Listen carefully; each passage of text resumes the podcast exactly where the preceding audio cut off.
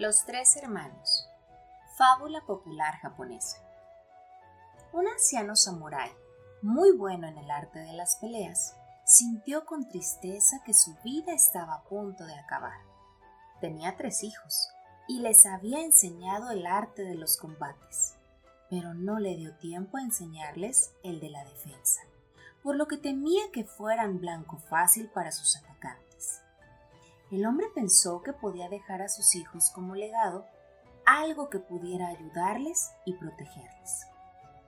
Y entonces recordó que había labrado durante mucho tiempo unas hermosas flechas de madera. Ya sé cuál será mi legado dijo para sí orgulloso.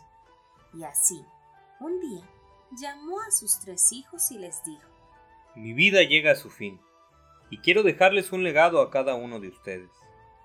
En todo este tiempo, les he enseñado cosas básicas de ataque, pero les falta aprender lo más importante, que es la defensa.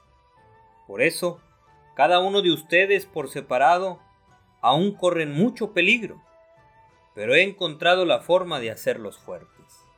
Diciendo esto, el samurái ofreció a cada uno de sus hijos una flecha. ¿Una flecha? Pero padre, ¿cómo vamos a vencer con una simple flecha? Podría partirla con mis manos. Es cierto. Si intentas partirla, podrás hacerlo. Pero junta las tres flechas e intenta doblarlas.